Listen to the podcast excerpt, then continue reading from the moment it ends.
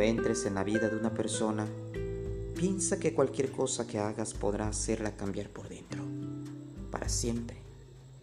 Puedes sin darte cuenta transformarla o deformarla. Quizá enciendas una luz y apagues otra. Quizás dejes huellas y a su paso borrar otras.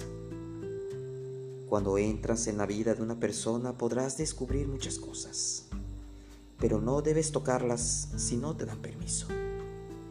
Y si quieres hacer algo, trata que sea algo bueno, que ayude a poner en orden y no alterar lo que ya está bien puesto.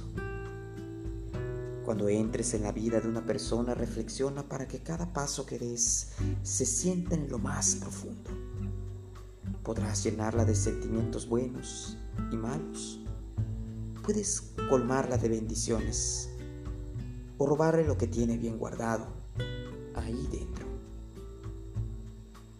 Y si algún día decides dejar esa vida y alejarte, no te lleves nada, porque el haber entrado no te da derecho de saquear su corazón por dentro. Tal vez alguien vuelva a encontrar la llave y decida entrar para llenar el vacío que dejaste, sanar las heridas y reparar lo que rompiste al salir. Cuando decidas entrar en la vida de alguien, hazlo sabiendo que es para siempre. Porque a esa persona le costará mucho volver a confiar en alguien.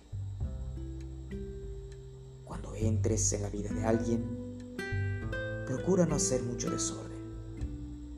Y antes de entrar, piensa bien lo que harás.